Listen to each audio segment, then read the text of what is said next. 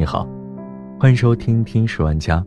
今天想和你分享的文章来自公众号“桌子的生活观”。二十五岁女星雪莉确认死亡，你以为的矫情，要了一百万人的命。雪莉去世了，尽管打出这几个字很容易，但直到现在，我都不敢相信崔雪莉已经死亡。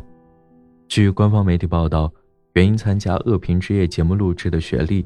在家中被发现死亡。第一个报警的人是雪莉的经纪人。平时抑郁症严重的雪莉，在十三号最后通电话后一直没有联系。于是，经纪人在家中找雪莉时，发现其死亡。警方接到雪莉的死亡申报后，正在进行现场鉴定，并且确认事实关系。原来，这个在网络中放飞自我、活得坦坦荡荡的女生。背后居然在背负着这么沉重的枷锁前行。更令人惋惜的是，雪莉生前多次在媒体上呼吁：“请疼爱我一些吧。”为什么要因为我被骂呢？都是很善良、很可爱的朋友，感觉有很多人唯独对我戴有色眼镜，也更加了解我一些。观众朋友也请疼爱我一些吧，记者请疼爱我一些吧。可惜，没人听得见他的声音。雪莉的 ins 账号有五百九十二万粉丝，但是她只关注了一个账号，而这个账号充满了负能量作品。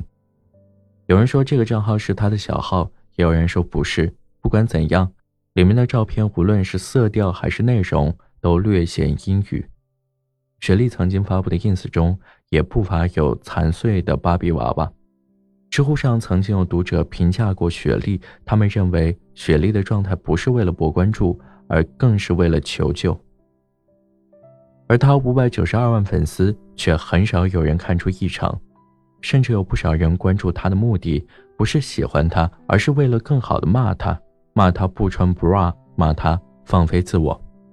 但凡雪莉没有按照公众预期的轨道发展，键盘侠们更像苍蝇一般盯着他，围着他，甚至辱骂他。微博上一位博主说，自己作为半个公众人物。微博上只要出现一条负面评论，都会很在意，而雪莉却要每天都面对海量的负面评论。本身就抑郁症的她，再加上每天生活被负能量充斥着，我想，即使再强大的人，也会遭受不住这种压力吧。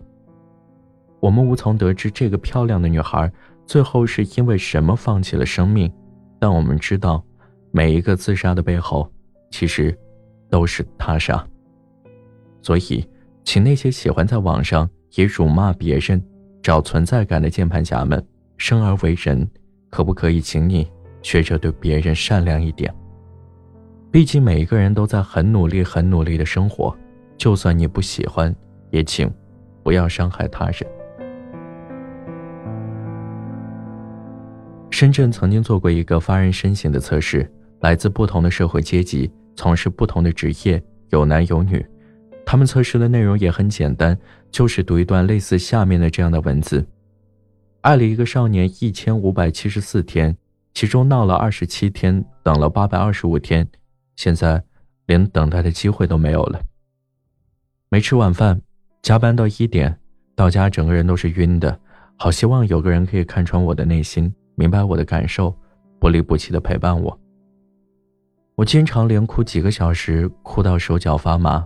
又有时候像没事人一样，我真的好累，我真的不想上课，不想见室友，我害怕学校，我好想休学。有一位男士，当他读到爱了一个少年的时候，笑到不能自已，忙问着要不要继续读。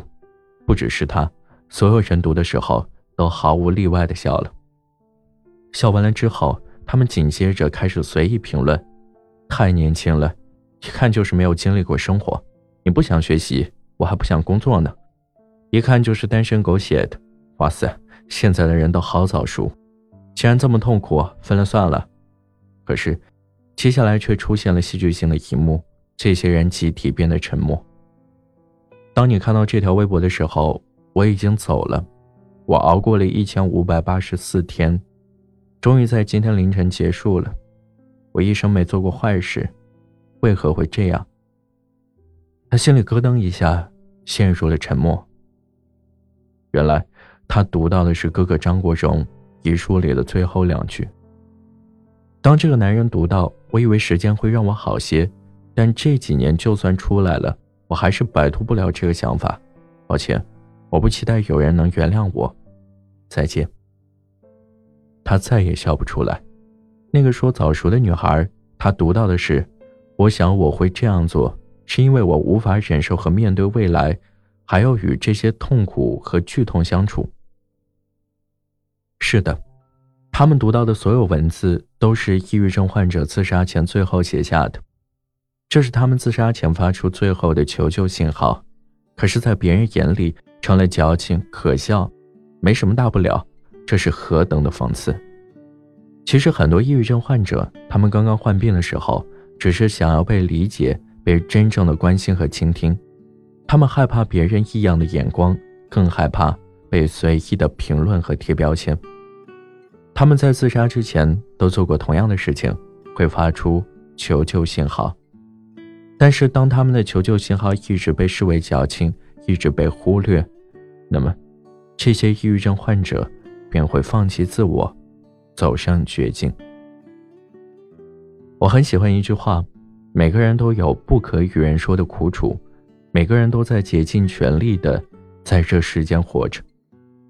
当我们忍不住想评价别人的时候，请记住，你不是他，你不知道他经历了什么。如果有一天，你身边那个活泼开朗的朋友告诉你他心里很难过，请不要笑他，也不要质疑他，给他一个拥抱，说一句“我会一直陪在你身边”就好。他可能刚刚在深夜哭泣，他可能比任何时刻都需要你的认可和帮助。愿我们都能被温柔以待，愿我们都能以同样的温柔去善待别人。